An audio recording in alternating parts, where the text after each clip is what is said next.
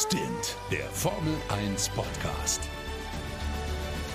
Mit Sebastian Fenske und Florian Wolzke. Servus, meine Lieben, und herzlich willkommen zu Stint, dem schnellsten Formel 1 Podcast Deutschlands. Heute zu unserer großen Saisonvorschau. Wir blicken heute auf die 23 Rennen, die vor uns liegen. Endlich geht's wieder los. Noch ein paar Mal schlafen und dann äh, haben wir das erste Rennen dieses Jahr in Bahrain. Basti, mein Lieblingskollege, ist natürlich auch am Start und wir diskutieren heute über unser Ranking.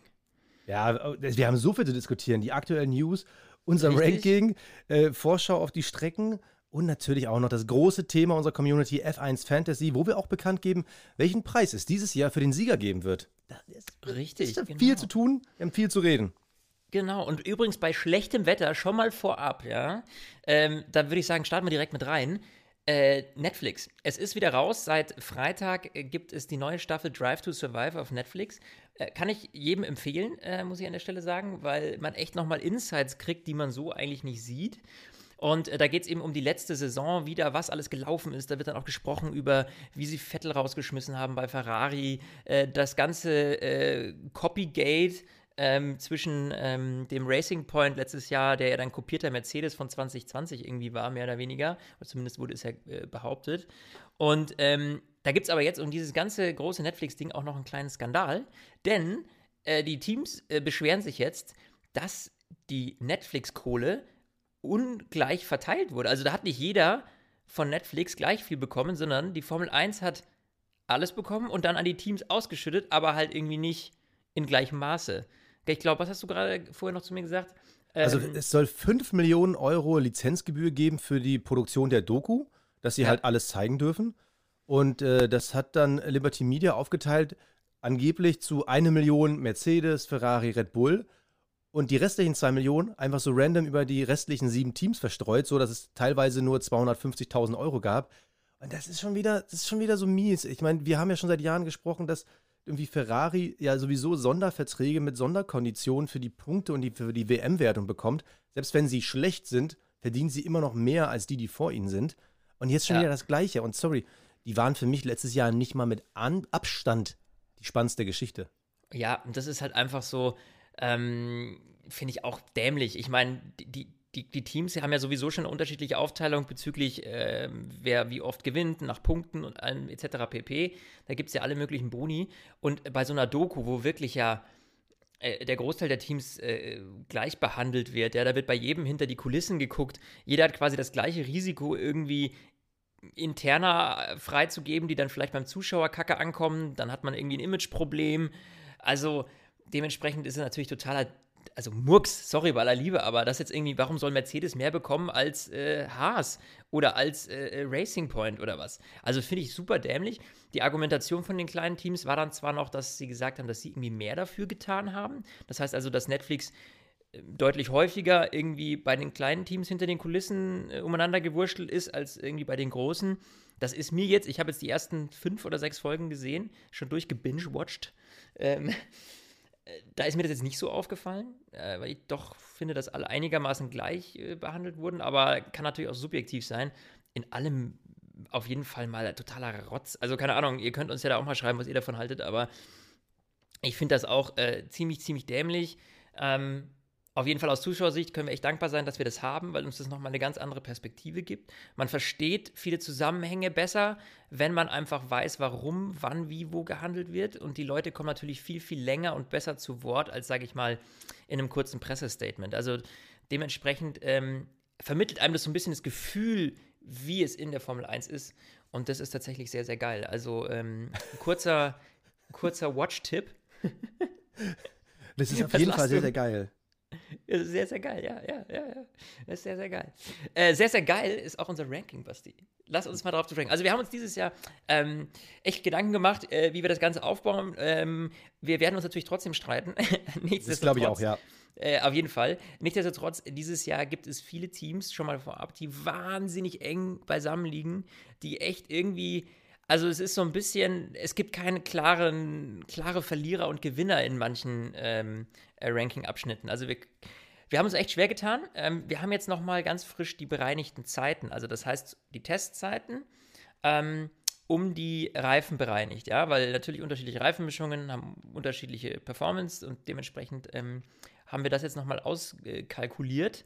Ähm, und anhand dessen machen wir auch so ein bisschen unser Ranking. Ja, Basti, fangen wir ganz hinten mal an. Ja, du hast noch äh, einen Zusatz vergessen. Wir haben auch noch pro Team den Driver to Watch, also ja, auf wen wir ganz richtig. besonders in dem Team gucken, weil auch jedes Team dieses Jahr eine besondere Dynamik, äh, äh ja, Mechanik Dynamik? hat. Dyna Dynamik? Dynamit. Jetzt äh, wird in einigen Teams wahrscheinlich auch so ein Mix sein aus äh, Dynamik und Dynamik. Ähm, ja, du wolltest gerade mit dem letzten anfangen. Mit dem letzten, ja, muss ich sagen, be bevor wir es verraten. schwer getan.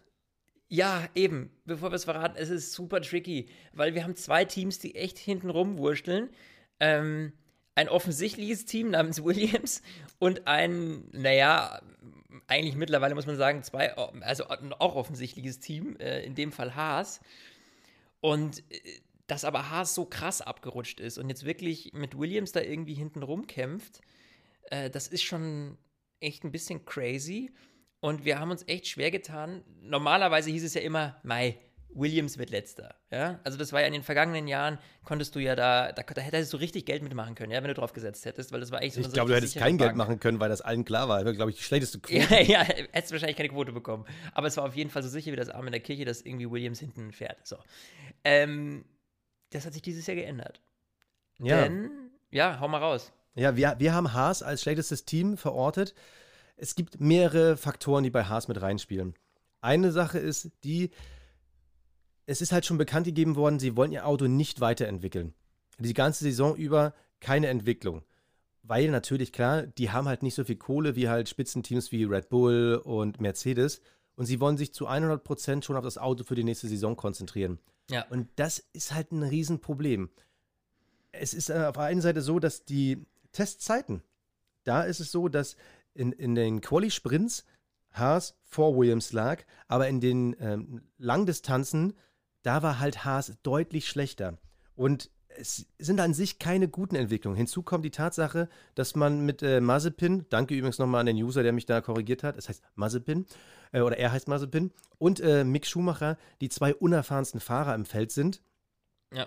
Das ist keine gute Mischung. Das Einzige, was dieses Jahr ein Upside ist, die Frage, hat der Ferrari-Motor wieder ein bisschen Power zurückgewonnen? Das könnte ihnen die Chance geben, vor Williams zu landen, aber an sich, es sieht bei Haas nichts gut aus. Ich meine, wir können ja mal, du hast ja gerade die Zeiten schon angesprochen, also die bereinigten Zeiten, das ist, ne, also nur mal vorweg gesagt, das ist natürlich auch immer noch keine äh, Raketenwissenschaft. Ähm, Wie viel ist im Tank drin steckt. gewesen, wissen wir auch nicht. Und, genau, ja. da gibt es viele Dinge, aber trotzdem muss man sagen, mit Abstand die schlechtesten Longruns hatte Haas. Äh, Haas liegt 2,88 Sekunden hinter dem Mercedes, Williams 2 Sekunden. Das heißt, da sind über 8 Zehntel, die der Haas auf den Williams im Long Run verliert.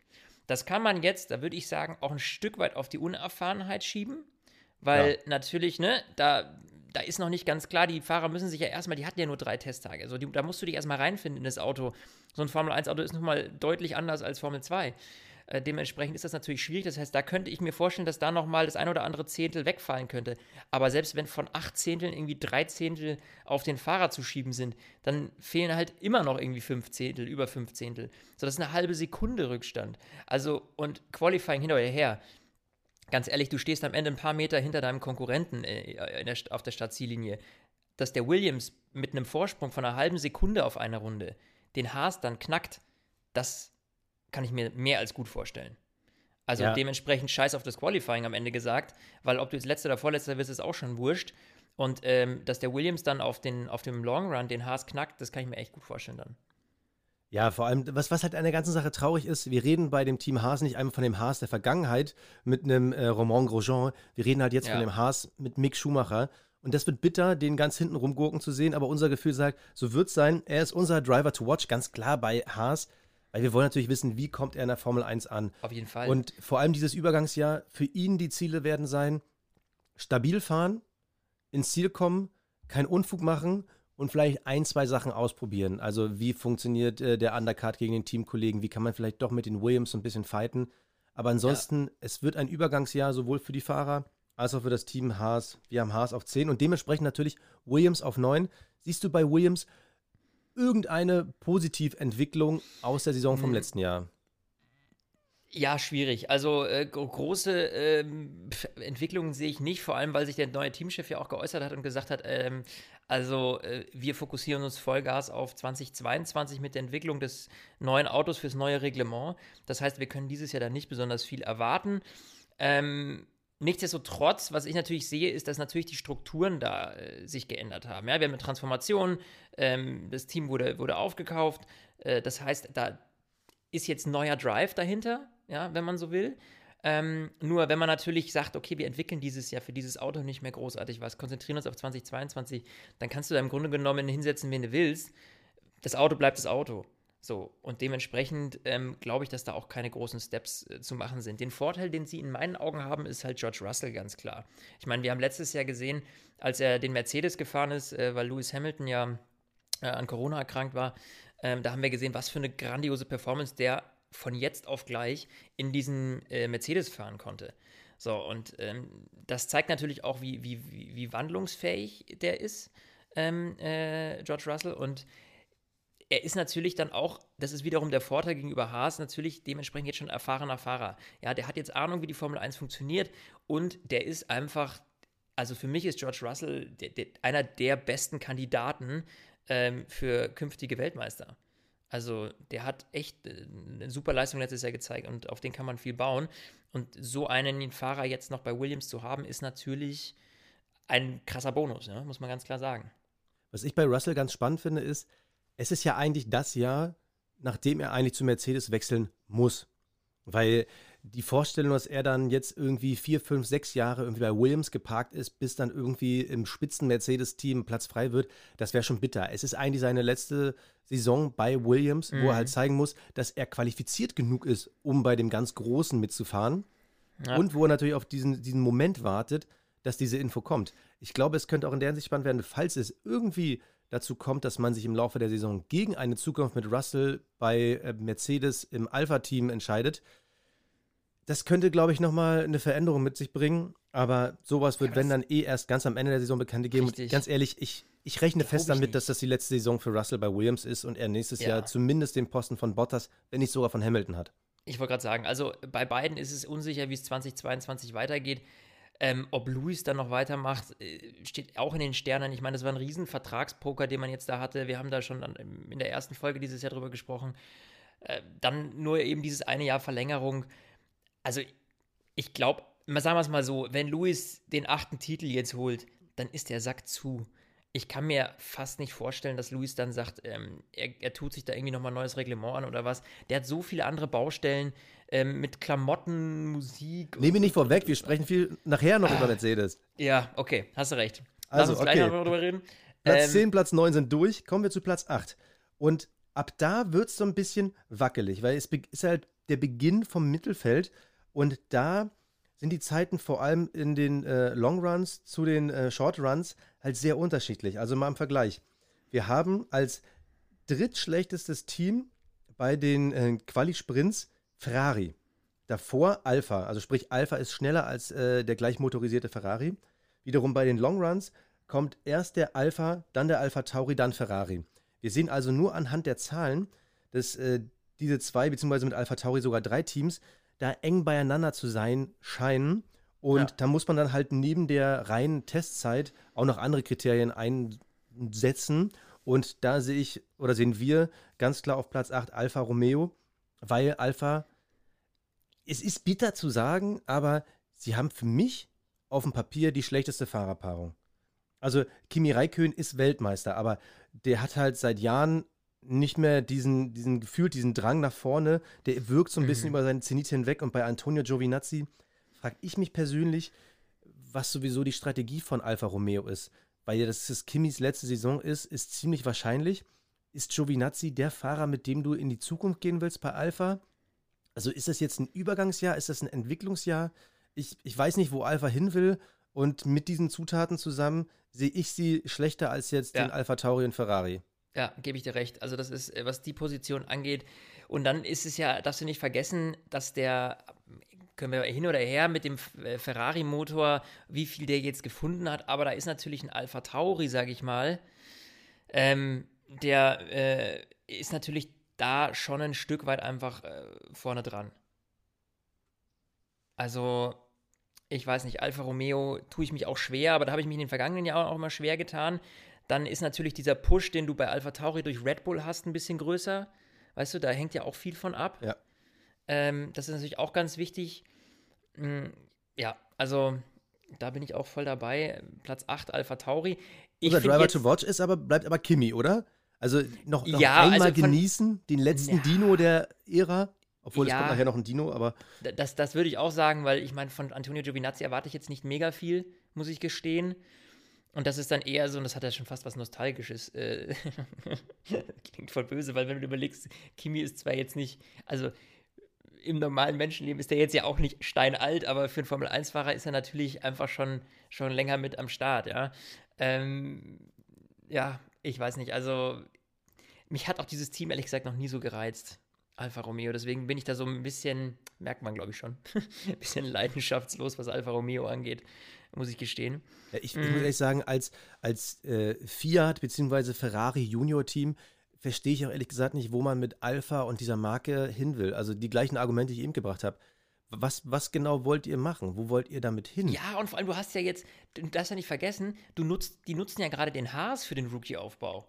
Ja, genau. Also, du, du, das ist ja auch das Absurde daran, dass äh, wir ja ursprünglich immer gedacht hatten, okay, Mick wird mal im Alpha landen, ähm, um den da aufzubauen, aber nein, er sitzt im Haas. So, dementsprechend, wa, wa, was, was, was soll bei Alfa Romeo rauskommen? Also, ein Kimi Räikkönen wird nie wieder das Gesicht eines Ferraris sehen, ja? Äh, Antonio Giovinazzi Never ever. Never, ever? So, du hast natürlich jetzt dann äh, Ferrari sprechen wir, ja, sprechen wir jetzt gleich drüber, ähm, aber du hast dann einen Charles Leclerc sitzen, der natürlich ein Top-Performer ist. So, und das, was man aufbauen könnte, wäre eben Mick Schumacher an der Seite von Charles Leclerc. Das wäre eine spannende Kombination. Auf lange Sicht. Aber warum sollte man Antonio Giovinazzi, also für mich ist da kein, den könnte man dann höchstens zu Haas packen. Also ich, ich weiß nicht, wie da der, was da der Hintergedanke ist. Also ist nicht so ganz durchsichtig für mich. Gut, dann, dann müssen wir uns jetzt quasi live entscheiden, Platz 6 und Platz 7. Wir haben anhand der Zeiten ja, Ja. eben schon gesagt, Alpha Tauri und Ferrari dort zusammen. Und vor allem bei den Longruns sieht man bei Alpha Tauri und Ferrari eng beieinander und dann ist schon ein extremer Abstand zu den Teams, die da vorliegen. Also Ja. wir müssen uns quasi bei Platz 6, Platz 7 für diese Teams entscheiden und äh, ich, ich finde es schwierig. Ähm, Ferrari auf dem Papier die wahrscheinlich besseren Fahrer mit Leclerc Und Sainz, und ja. Sainz. Alpha Tauri mit Gasly, der war letztes Jahr on fire. Yuki Tsunoda, ein Rookie, von dem ich persönlich aber viel halte. Brutal schwierig, Mann. Fuck. Lass, lass uns. Okay, warte mal, wir machen, machen 3, 2, 1 und dann sagen wir, wer Platz 7 ist. Okay. Okay. Drei, 2, drei, oh, drei. eins. Ferrari. Alpha Tauri. Echt? Echt? ja, hätte ich jetzt, Okay. hätte ich jetzt, äh, hätte ich jetzt äh, einfach. Also erstens, wir sind zu doof zu zählen, danke. Aber echt, echt siehst du? ich, ich, ich bin einfach so, ich bin so verbittert von Ferrari nach diesem das- ganzen Heckmeck und ich finde einfach, also ich glaube einfach, dass die Teamdynamik nach diesem Boost, den es letztes Jahr gab, ähm, auch mit dem Gasly-Sieg, dass da einfach mehr Good Vibes im Team sind. Also so dumm es klingt, ja. Aber bei Ferrari herrscht absolute Chaos-Krisenstimmung. Und ich glaube, dass sich das eben auch auf die Performance auswirkt, ein Stück weit, ja. Der Druck, der hinter dem Team steht, der hinter Mattia Binotto steht, nach dieser ganzen Kacke, die da die letzten Jahre abgelaufen ist. Ähm, ich glaube, dass das auch zu Fehlern führen kann. Ja, dieser Druck, wir müssen jetzt nach vorne, wir müssen jetzt mehr gewinnen, dann Vettel rausgeschmissen, jetzt Sainz, okay, der kann gute Vibes mit reinbringen, aber sind wir ganz ehrlich, ähm, wenn da die ersten zwei Rennen in die Hose gehen, nur mal angenommen, und es ist abzusehen, dass Ferrari äh, vielleicht dann sagt, oh scheiße, irgendwie dieses Jahr wird es wieder nicht besser, äh, dass dann dieser Frust einfach noch stärker wird. Und ich könnte mir vorstellen, dass Alpha Tauri eben, dadurch, dass die nichts zu verlieren haben am Ende des Tages, nicht so unter diesem mega Druck lasten wie Ferrari, schon auch ein Stück weit mit dem Material, das sie haben, ähm, meiner Meinung nach, äh, da den Ferrari angreifen können.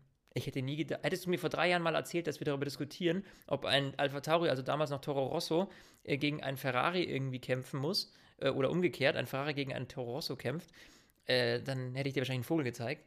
Aber ja, also nach den letzten, nach der letzten Saison würde mich das nicht wundern. Okay, weißt du was? Ich komme dir entgegen. Wir setzen Ferrari auf Platz 7. Ich habe noch mal eine Statistik, die ich äh, eigentlich gar nicht so stark mit reingeworfen habe, aber ich lese die noch mal vor. Von den letzten elf Rennen aus der letzten Saison hat Alpha Tauri gegen Ferrari 8 gewonnen. 8 zu 11. Ferrari hatte zwei Ausreißer, klar, sie haben äh, zweimal das Podium geschafft, zwei oder dreimal, ich bin mir gerade nicht mehr sicher. Ähm, aber bis auf diese Extremausreißer waren sie eigentlich schlechter als der Alpha Tauri im Schnitt. Und die, Frage ist natürlich, wie viel Motorpower kommt dieses Jahr zurück? Ja, großes Fragezeichen. Auf der anderen Seite ist natürlich der Alpha Tauri dieses Jahr viel mehr Fokus auf Aerodynamik durch die mhm. Regelanpassung. Ah, okay, okay, also wir setzen Ferrari auf Platz 7. Auf wen schauen wir da? Schauen wir auf Leclerc, das erste Jahr nee, ohne Vettel, oder schauen wir auf Sainz? Ey, wir wollen schauen auf Sainz? ganz klar. Also ich glaube auch, es ist natürlich die große Frage, wird Sainz einem äh, Charles Leclerc das Leben schwer machen können? Und da bin ich mir ehrlich gesagt nicht ganz so sicher. Ähm, aber das wird auf jeden Fall spannend zu sehen, wer von den beiden, ich meine, Vettel hat es ja nicht geschafft, äh, sage ich mal, auf Dauer äh, Leclerc unter Druck zu setzen. Ähm, ich bin schwer gespannt, wie Sainz mit dem Ferrari klarkommt und eben dann, wie er gegen einen Charles Leclerc abschneidet. Der ja bei Ferrari, das muss man auch mal ganz klar sagen, ein Charles Leclerc ist bei Ferrari die absolute Nummer 1. Also, ich, äh, das ist der nächste Superstar, der da gekürt wird. Und ich glaube, Ferrari ist schon ein Team, was auch, naja, vielleicht jetzt nicht äh, nach außen getragen, aber was auf jeden Fall schon seinen Superstar haben will. Und äh, könnte ich mir vorstellen. Und ähm, ich glaube, dass es Sainz da vielleicht nicht ganz so einfach haben wird. Ja weil Charles Leclerc einfach schon sehr deep drin ist und das ist ein ausgefuchster Typ. Ja? Also der weiß ganz genau, was er macht. Ähm, der weiß, wie er mit den Medien umgehen muss, der weiß, wie er, äh, wie er das Team handelt. Also Sainz, äh, Leclerc ist in meinen Augen schon so ein ausgebuffter Typ, der, der da auf Angriff ist und sich seinen Platz, den er gerade bei Ferrari hat, sicher nicht wegnehmen lassen will. Ich, umso länger du darüber redest, umso bitterer finde ich es, dass ein Fahrer wie Sainz, dem man ja immer mal gegönnt hat, dass er mal zu einem Spitzenteam wechselt, auf dem Papier ist er bei einem Spitzenteam, weil Ferrari ist halt eine Strahlemarke.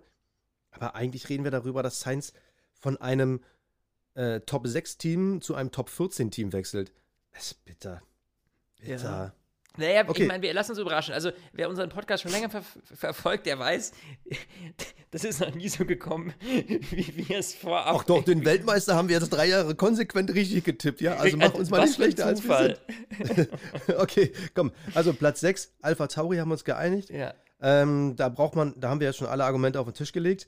Mein Driver to watch, Yuki Tsunoda, weil er war in der Formel 2 auch ziemlich weit vorne also ja. allgemein, es war ein sehr, sehr enger Formel 2-Jahrgang. Hat letztes Jahr sogar ein Rennen mehr gewonnen als Mick Schumacher. Aber gut, gefühlt hat er jeder fast äh, ein Rennen gewonnen. Ähm, bei den Tests hat er ziemlich solide abgeliefert.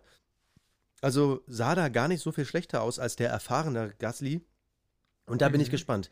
Falls es passieren sollte, dass Sonoda Gasly dominieren sollte oder zumindest im Schnitt besser ist als er, dann ist es natürlich dann vor allem schwierig für die weitere Zukunft von Gasly. Aber dann muss man auch natürlich beim Mutterschiff gucken, ist das vielleicht sogar einer schon für die, das nächste Jahr oder halt für die nächsten ein, zwei Jahre, vielleicht an der Seite von Max Verstappen. Also das wird sehr spannend. Zunoda, auf den freue ich mich echt sehr. Also ich bin so ein kleiner Fanboy. Ja, ich bin da auch mal schwer gespannt, wie der sich, wie, wie, wie, wie der performt. Wobei ich mittlerweile auch echt ein ganz positives Gefühl mit Gasly habe. Also ja, ähm, da, da, muss ich echt sagen, den haben wir ja echt viel gerügt. Der hat viel, viel Shit abbekommen, auch von uns im Podcast. Äh, in, 2019 in, haben wir ihn gerügt. 2019, 2020 ja. waren wir Fans. Und 20 waren wir echte Fans, weil der hat, der Junge hat echt, ich hab, man hat so das Gefühl gehabt, der Druck ist von ihm weg. Als er bei Red Bull raus ist, der hatte nichts mehr zu verlieren und konnte, hat wieder seine alte Performance zurückgefunden. Und der hat bei Alpha Tauri einfach einen Bombenjob gemacht. Ja, das muss man ganz klar sagen. Also ich glaube, Alpha Tauri ist auch von der Fahrerkombination her echt gut aufgestellt. Und jetzt kommen wir zu unserem heutigen Sponsor der aktuellen Podcast-Folge. Das ist Athletic Greens. Und das ist ein grüner Drink, der hat alle wichtigen Nährstoffe drin, die der Körper so braucht am Tag. Und ich, ich probiere das jetzt schon seit einer, anderthalb Wochen aus. Äh, Mache das jeden Morgen immer vom Frühstück auf nüchternen Magen, weil dann kann der Körper halt auch die Nährstoffe am besten aufnehmen. Äh, und ihr merkt das wahrscheinlich schon, ähm, die Folgen des Ganzen. Ich bin irgendwie ein bisschen energiegeladen. Ähm, minimal. Das heißt also, äh, minimal. Äh, minimal, findest du nicht? Bei unseren Telefonaten bin ich schon immer ziemlich gut drauf. äh, und Basti habe ich auch so das Gefühl, äh, der ist auch immer sehr, sehr motiviert mittlerweile bei den Folgen. Also äh, mir tut es richtig gut. Also ich merke, dass mein Energielevel da einfach echt einen, einen Push bekommen hat dadurch. Ja, ich, ich merke das aber auch, dass du einen hast. Und ich sollte mal was sagen. Ich habe auch einen. Und das ist jetzt nicht einfach nur dahergesagt. Ich meine, ich habe ja ja, ich will jetzt wieder leiden auf hohem Niveau. Ich habe äh, Kind, Freundin, habe mit der Sendung super viel zu tun. Ich habe ja. jetzt aber auch wieder angefangen mit Sport. Weißt du hier, Sommerfigur wird im Frühling gemacht und äh, ich merke einfach, mein Körper hat einfach nichts mehr drauf durch Winter und Corona und all sowas. Und da hilft mir das Zeug wirklich verdammt gut, weil 75 Vitamine, Mineralstoffe, Superfood-Komplexe, Probiotika, das ist gut für Immunsystem, Energiehaushalt, Regeneration, Darmgesundheit. Ganz ehrlich, genau das brauche ich auf einmal, weil mein Tag hat nur 24 Stunden und ja.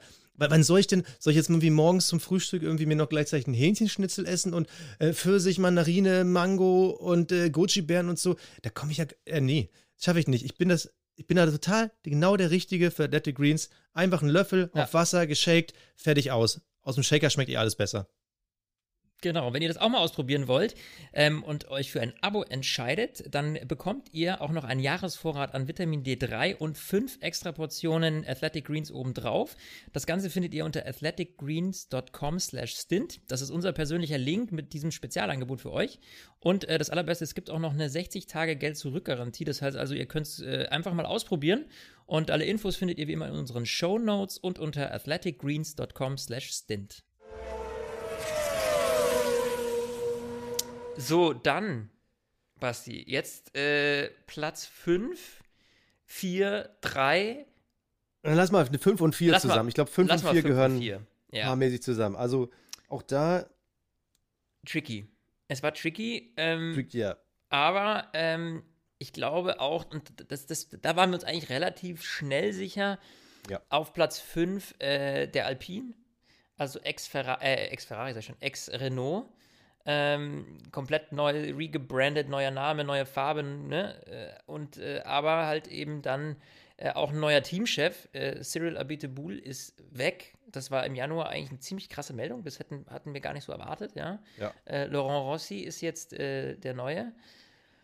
Ja, und ein ebenfalls Dinosaurier ist wieder zurück. Fernando Alonso. ja, also was für ein geiler Name. Fernando Alonso ist wieder in der Formel 1. Eigentlich ja. eine Karriere, ich meine, wir sind ja Fanboys, das kann man ja so sagen.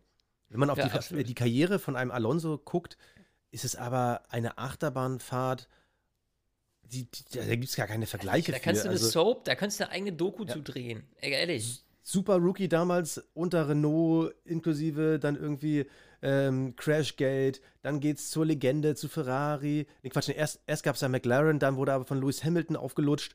Äh, dann geht er zu Ferrari, dachte, okay, jetzt hier die neue Ära beginnt. Ähm, eigentlich mit einem guten Ferrari-Modell damals Massa knapp nicht Weltmeister geworden, dann kommt Alonso.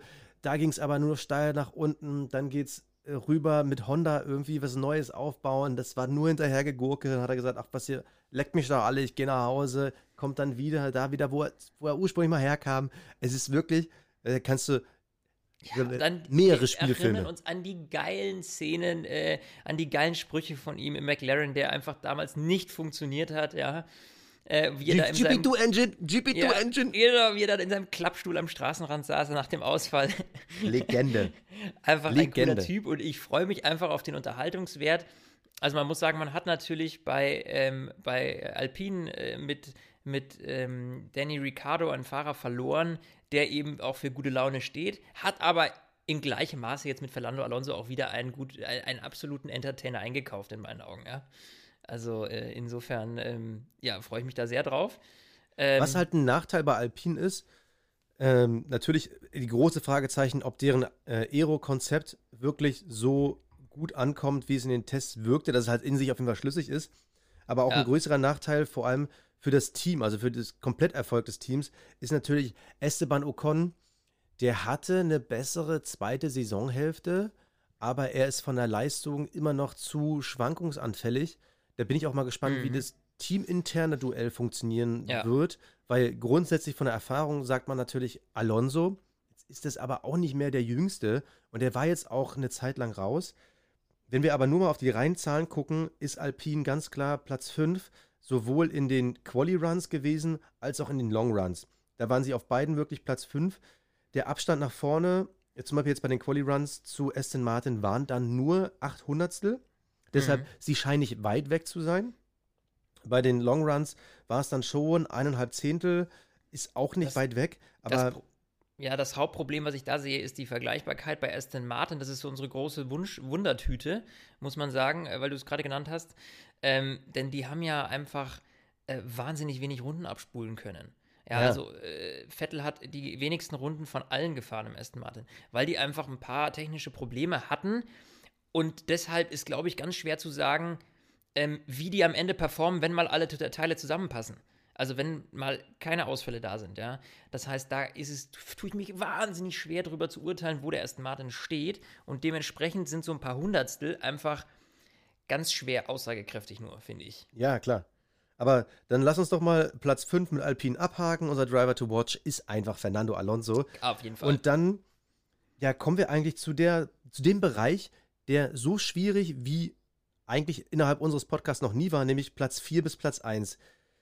Wir haben uns bei Platz 4 auf Aston Martin geeinigt, weil zwar eine gute Basis da zu sein scheint, du hast gerade schon die schwierigen Tests angesprochen, man hat mit Sebastian Vettel einen sehr erfolgreichen vierfachen Weltmeister an Bord, Mhm. aber es sind halt Umstrukturierungen in diesem Team im Gange. Und da ist halt die Frage, wie sehr werden die die Weiterentwicklung noch hindern? Sind sie da schlechter aufgestellt als ein McLaren, als ein Red Bull? Und das Hm. glaube ich ja, weil da einfach die Erfahrung fehlt. Und deshalb sehe ich Aston Martin. Sie können, es kann auch sein, dass sie uns überraschen und auf einmal auf Platz 3 bis 2 der Teams rumgurken. Aber ich sehe sie auf perspektivisch eigentlich auf Platz 4. Ja, ja, ja. Also das ist genau der Punkt. Das ist halt die große Unsicherheit, das große Fragezeichen bei Aston Martin.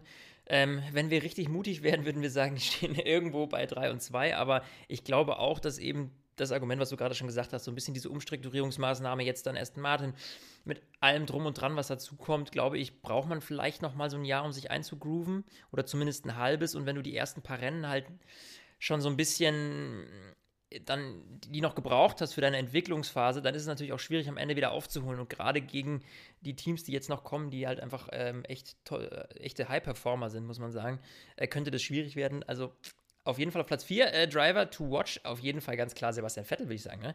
Da, Ich glaube, ja, ja, auf jeden Fall. Man muss auch nochmal differenzieren, wie unser Ranking ist halt die Team-Performance. Eigentlich ist es die, die Teamweltmeisterschaft, die wir hier klären. ja, ja, Natürlich ja, kann ja, es sein, dass ein, ein Vettel auch tendenziell Richtung Podium schaut. Aber von den vier Spitzenteams ist einfach die Fahrerpaarung auch da durch Vettels Beifahrer, Lance Stroll, einfach die schlechteste. Also da ist einfach die Homogenität Mhm. innerhalb des fahrerischen Talents halt die schwierigere und wir müssen auch erstmal, das muss man nochmal relativieren bei allem Phantom, wir müssen auch erstmal hoffen, dass Vettel wieder an Leistung von Beginn Ferrari bzw. vor Ferrari anknüpfen kann. Ja. Wenn sich die, die Leistungstendenz der letzten Jahre fortsetzt, dann hat Aston Martin ein riesiges Problem, ja. was wir nicht glauben und nicht hoffen, Nee, nee, aber nee. das spielt halt auch noch mit rein. Es kann halt sein, dass man mal nach vorne durchsticht, aber insgesamt Platz 4. Also und jetzt- mein, mein Herz schlägt, äh, wir reden später noch kurz über Fantasy, aber Hashtag Vettel, mehr sage ich nicht. ähm, ähm, McLaren, Platz 3. Habe ich jetzt einfach mal so gedroppt. Aber ist für mich die rein logische Folgerung. Also, Ja, ich glaube ja. nicht, also, also wenn wir uns jetzt mal die Tests anschauen, also wir müssen jetzt eigentlich die kompletten Top 3 bis 1 mal in, in Summe uns angucken ja, ja, klar. äh, würde ich sagen, in dem Fall, wenn man sich die Tests anguckt. Ähm, ein Mercedes zu knacken, unglaublich schwierig. Red Bull, High Performer schlechthin bei den Tests. Also die sind ja abgegangen wie Schmitz Katze, null Probleme gehabt, äh, konnten von Anfang an mega performen, äh, dass vielleicht sogar die ein oder andere Schweißperle auf Totos Stirn zu sehen war. Dementsprechend ähm, muss ich ganz ehrlich sagen, äh, da wird McLaren es schwer haben, zumindest auf Dauer ranzukommen. Ja, es wird immer das ein oder andere Rennen geben, das denen vielleicht besser liegt und wo die dann mal ein bisschen von nach vorne pieksen können. Aber ich glaube, dass Mercedes und Red Bull, und da nehme ich beide in, in ein Paket, einfach das bessere äh, Grundpaket auf Dauer haben. Also die bessere Konstanz, was das angeht. Ähm, deswegen McLaren auf Platz 3. Was ist dein äh, Driver to watch?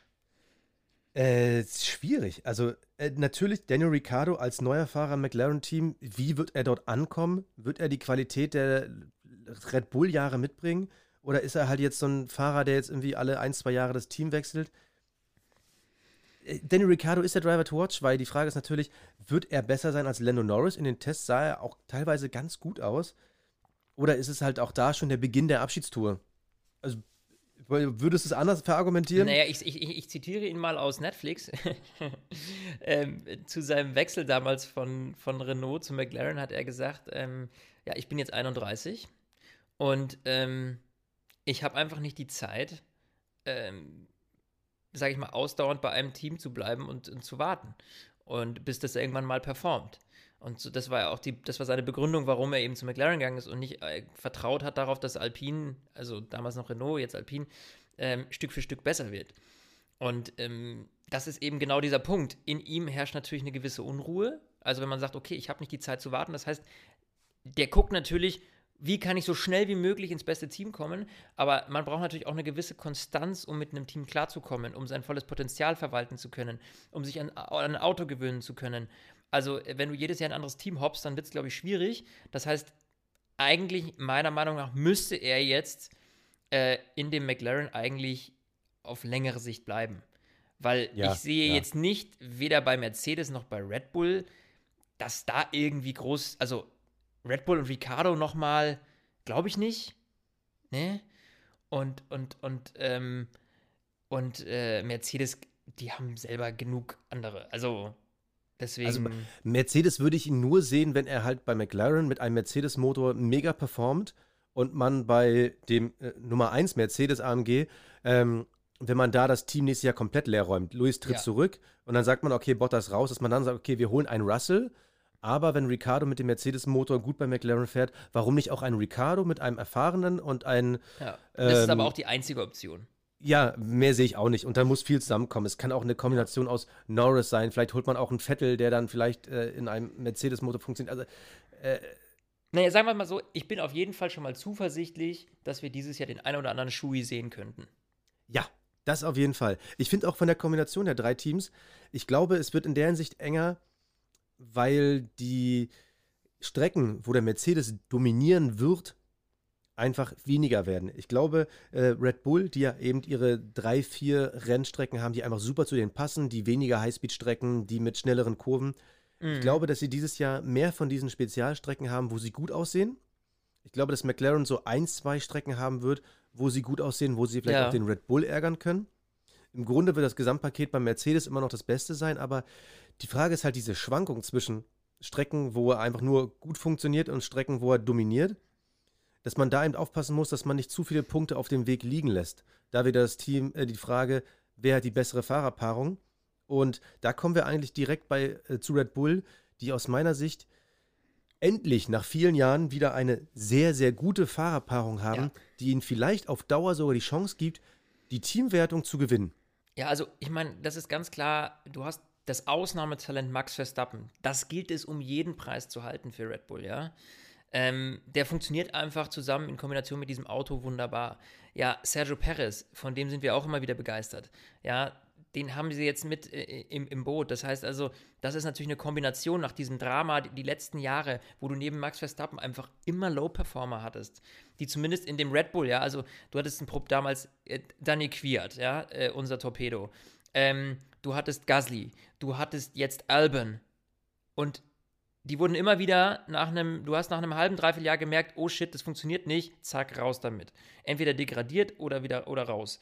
So, ähm, und jetzt hast du das erste Mal, glaube ich, einen Fahrer seit längerem jetzt wieder mal, den, der, bei dem du auf Stabilität hoffen kannst, ja, der regelmäßig eine gute Performance bringt. Und ich glaube, es war von Red Bull auch der richtige Schritt zu sagen, okay, wir holen jetzt nicht den nächsten Rookie rein, sondern ja. wir holen uns jetzt jemanden ins Team, wo wir einfach mit großer Sicherheit sagen können, hey, der funktioniert und der bringt solide Leistung ab. Ja? Ob der besser sein wird als Max Verstappen, tue ich mich schwer zu sagen. Ja?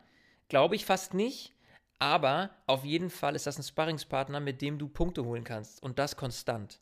Ähm, ja, dementsprechend äh, ist, ist einfach auch, glaube ich, in dem Fall dann der Driver to Watch Perez, einfach um zu sehen, ne? Äh, wie, wie verhält er sich neben Max Verstappen? Wie sehr kann er Max Verstappen vielleicht auch anpieksen, ihm das Leben schwer machen? Ja, also ich bin ja immer noch so hyped, dass Paris da in dem Team fährt. seine Leistung letztes Jahr im Racing Point. Er stand mitten in der Saison ohne Team da. Am Ende der Saison ist er Grand Prix-Sieger plus halt äh, mit einem Vertrag in einem der zwei Top-Teams mhm. steht er auf einmal da und das freut mich total und ich glaube, der wird super motiviert sein. Also der Wechsel von einem Mittelfeldteam mit einem Mercedes-Motor zu einem Spitzenteam, was eine ganz andere Autophilosophie hat mit einem Honda-Motor. Ich glaube, der Wechsel ist hart. Ich glaube, härter kannst du gar nicht wechseln. Ja. Es, es wird spannend. Aber wie geil wäre das, wenn ein Sergio Perez einem Max Verstappen Druck machen könnte? Mhm. Ich glaube, es würde tendenziell sogar einem Max Verstappen gut tun, intern ja. ein bisschen under pressure zu kommen. Ja, auf jeden Aber, Fall.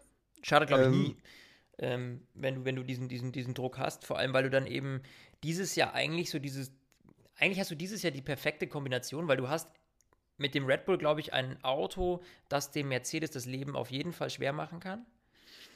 Ähm, das heißt, du hast nach vorne den Blick, also den Blick Richtung, Richtung Bottas, Richtung Hamilton, um den Mercedes zu knacken. Gleichzeitig aber auch einen Teamkonkurrenten, der dir auch noch im Nacken hängt.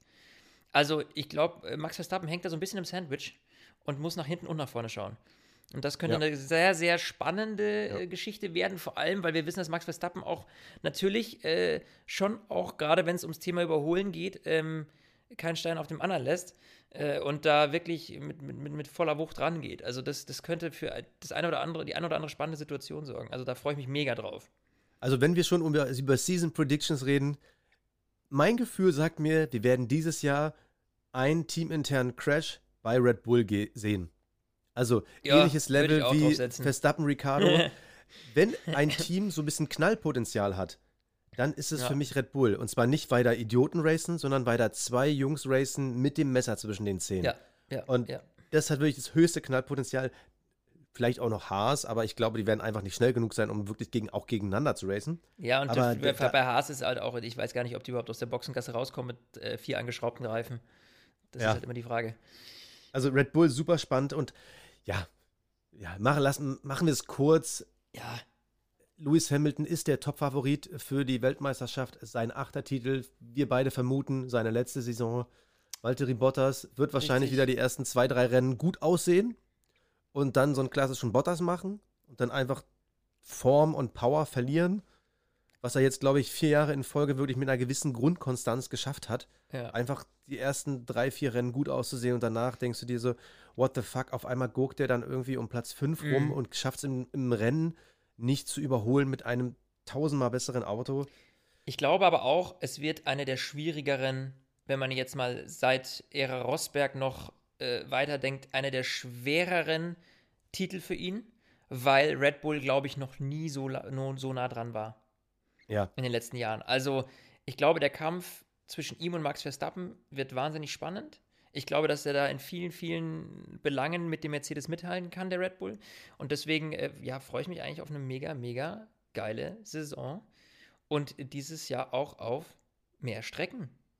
Ja. Oh Gott, ja, ja. Wir haben nämlich ein bisschen was Neues am Start. Also, ihr habt unser Ranking gehört, ja?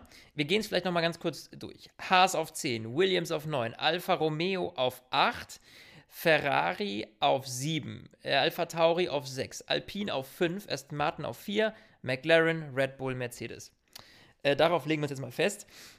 Und dann äh, haben wir gesagt, genau, wir gucken noch mal ganz kurz auf die, auf die Strecken. Wir hatten ja eine, eine, eine doch rege äh, Diskussion auf Instagram zum Saudi-Arabien Grand Prix, der im Dezember stattfinden wird.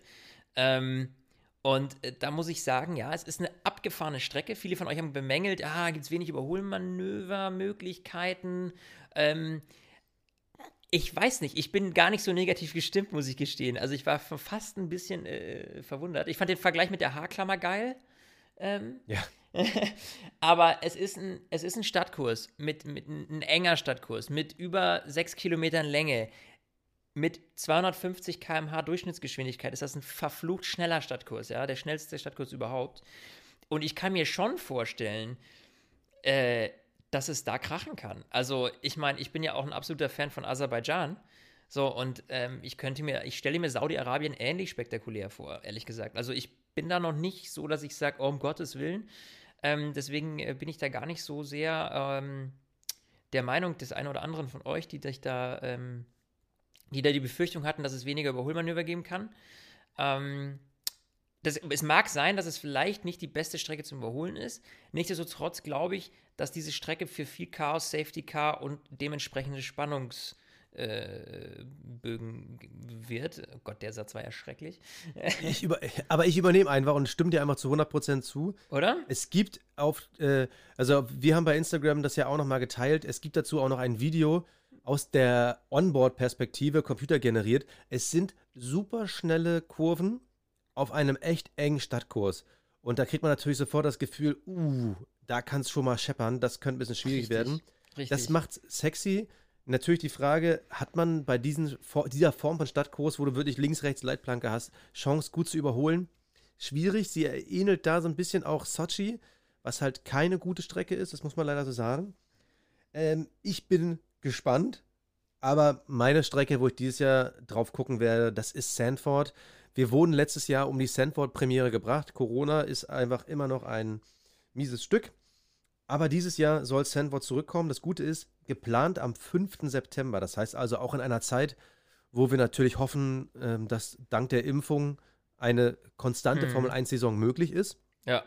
Und darauf freue ich mich, also ich freue mich so extrem drauf. Also, wir, klar haben wir wieder Sachen, die auch letztes Jahr gut aussahen. Also, wir haben auch dieses Jahr wieder äh, mit Portimao eine Strecke, die einfach richtig, richtig schön war. Wir haben wieder Imola und Monza.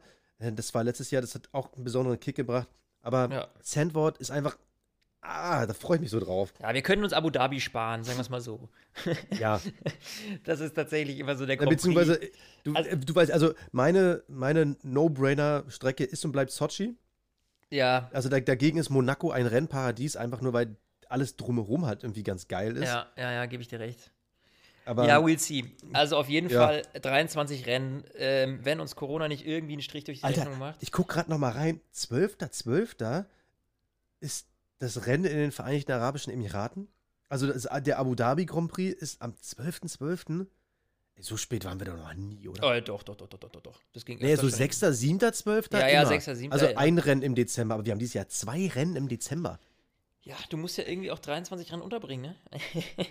Du, ich, ich kriege hier schon eine, eine, eine Hm? junge Mutter, die mit ihrem Kind winkt. Wir müssen jetzt schnell machen. Wir haben nämlich noch einen Punkt, den wir ganz schnell abhandeln müssen. Uh, uh, bei Basti geht's zu F1 Hause los. Äh, Fantasy. F1 Fantasy, genau. Ihr könnt wieder was gewinnen. Wir haben es ja schon angeteased. Auf Instagram findet ihr ähm, unseren League-Code. Also ihr müsst euch bei ähm, Formula One äh, Fantasy anmelden. Flo, erklär doch erstmal, was es ist, bevor du Okay. sagst, wie man sich da Formula One anmeldet. Fantasy, ja, das weiß doch jeder, der unseren Podcast hört. Äh, Jetzt F1 gibt's immer wieder Fantasy äh, ist unser Tippspiel, beziehungsweise das Tippspiel, das offizielle Tippspiel der Formel 1. Da könnt ihr teilnehmen. Letztes Jahr waren das über 500 Fans von euch. Mega, mega cool. Es hat super viel Spaß gemacht. Äh, ihr könnt dann, ihr habt dann quasi ein virtuelles Budget von 100 Millionen äh, Dollar, könnt das dann ausgeben in mehrere Fahrer und ein Team. Und auch während der Saison immer mal wieder ein Fahrer verkaufen, einen neuen zukaufen ähm, und dementsprechend dann Punkte sammeln, je nachdem, wie dann diese Fahrer in den jeweiligen Rennen abschneiden. So, das erklärt sich eigentlich im Grunde genommen von selbst, wenn man sich dann mal ein bisschen reingefuchst hat und ein bisschen mitgespielt hat. Das wird dann auch ganz gut erklärt mittlerweile. Das war in der ersten Saison alles noch nicht so, aber mittlerweile, wenn man sich da anmeldet, kriegt man ein ganz gutes Tutorial und wird da durchgeführt. Und ganz wichtig ist, wenn ihr da mitmachen wollt, und äh, das ist natürlich kostenlos, ähm, erstellt ihr euer Team und kommt dann in die äh, Stint Podcast League. Der Code für diese League, ihr könnt da so, deswegen gibt es so ein Fenster und da kann man den League-Code eingeben und dann äh, nehmt ihr automatisch in unserer Liga teil. Äh, der League-Code, der ist bei uns auf Instagram. Den packe ich jetzt auch nochmal in die Show Notes von dieser äh, Folge. Das heißt, dann äh, habt ihr den, könnt beitreten. Und zu gewinnen gibt's, Trommelwirbel, Basti. Ihr dürft euch aussuchen Ja. dieses Jahr. Ihr dürft euch aussuchen. Das ist ein bisschen weit gefasst, ne? Also, so- so wie jedes Jahr gibt es was zu gewinnen. Und dieses Jahr gibt es halt ein Team-Pullover oder Team-Shirt von eurem Lieblingsteam. Also, Genau. wir wollen diesmal gar nicht irgendwie eine Sache vorgeben, sondern äh, wir sagen einfach, es gibt halt Team-Shirt oder Team-Pullover von, keine Ahnung, seid ihr Aston Martin-Fan, seid ihr Mercedes-Fan? Genau. Der Sieger Richtig. bekommt das von uns einmal gesponsert, so als Erinnerung für die Saison. Die Dinger sehen ganz geil aus. Ich Ja, ich, also, also, also ganz ehrlich, ich hätte gerne einen von Aston Martin. Finde ich ziemlich cool. Also, da wäre da wär ich dabei. Aber so what. Ähm, könnt ihr euch aussuchen. Wir freuen uns drauf. In ein paar Tagen geht's los. Das erste Rennen der Saison in Bahrain. Ich bin mega hyped. Ich bin mega gespannt. Ich bin, will wissen, wo steht Aston Martin, wo steht McLaren. Ja, wow. Also, in diesem Sinne, ich bin raus. Basti, mein Lieber, es war mir eine Ehre. Genau, äh, wir wollen natürlich auch wissen, wo seht ihr die Teams? Wir posten dieses Ranking ebenfalls nochmal auf unserer Instagram-Seite. Äh, da könnt ihr fleißig mitdiskutieren. Wir sind gespannt, seht ihr vielleicht Ferrari, Alpha Tauri ganz, ganz woanders? Diskutiert mit und dann, wir hören uns nächstes Wochenende beim ersten Rennen der Saison 2021. Stint, der Formel 1 Podcast. Mit Sebastian Fenske und Florian Wolzke.